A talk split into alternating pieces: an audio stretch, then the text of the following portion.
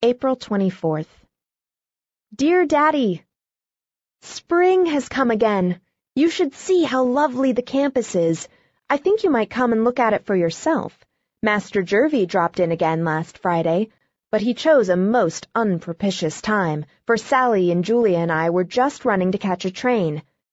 And where do you think we were going?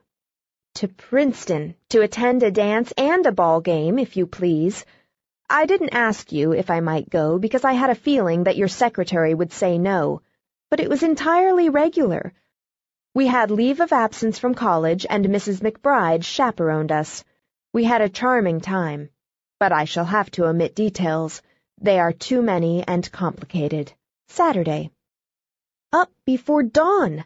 The night watchman called us, six of us, and we made coffee in a chafing dish. You never saw so many grounds, and walked two miles to the top of One Tree Hill to see the sunrise.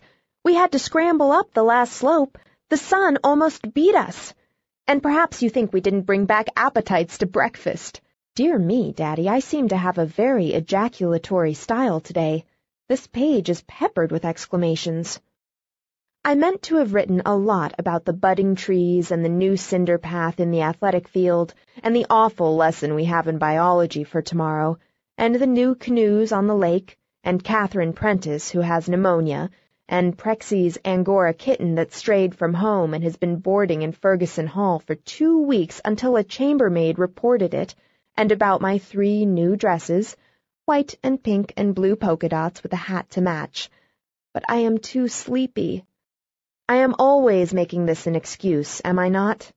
But a girls' college is a busy place, and we do get tired by the end of the day, particularly when the day begins at dawn. Affectionately, Judy.